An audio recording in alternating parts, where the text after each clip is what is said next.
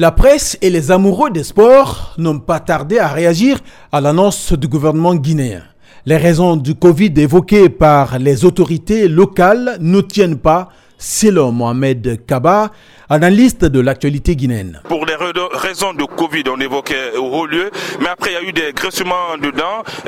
Tous les Guinéens se sont levés et on parle d'une même voix. Chacun a essayé à sa façon de désapprouver cette décision du gouvernement.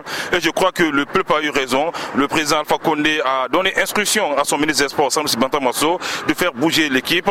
Il y a d'aucuns même qui parlaient de surfacturation par rapport au budget alloué comme prime pour les athlètes. Mais le calme est revenu dans, la capitale au ministère. Ce n'est plus des grincements dedans. Aujourd'hui, c'est une réjouissance à Conakry.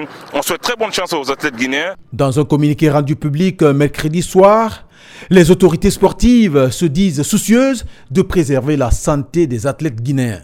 Dans la capitale, beaucoup sont surpris.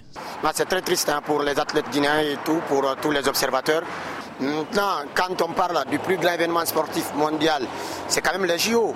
Et empêcher un athlète ou des athlètes de, participer à ces, à ces jeux-là, euh, c'est une décision que je n'arrive pas à comprendre au niveau du, gouvernement. C'est vrai qu'on évoque euh, des problèmes de santé, mais laissez-moi vous dire qu'il y a des pays où les cas de Covid sont extrêmement graves euh, par rapport à la Guinée, et ces pays-là quand même.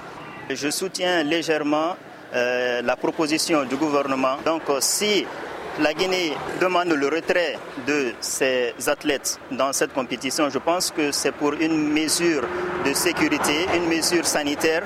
Ah, le gouvernement pouvait prendre sa propre responsabilité, hein, comme euh, le Sénégal, comme euh, la France, comme l'Angleterre, parce qu'on n'a pas de sport national pour le moment.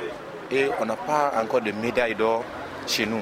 Pour la deuxième fois aux Jeux olympiques, Certains supporters espèrent voir la Guinée sur le podium grâce à la lutteuse Fatoumata Yari, la seule qualifiée à Tokyo. Zakaria Kamara pour VO Afrique, Conakry.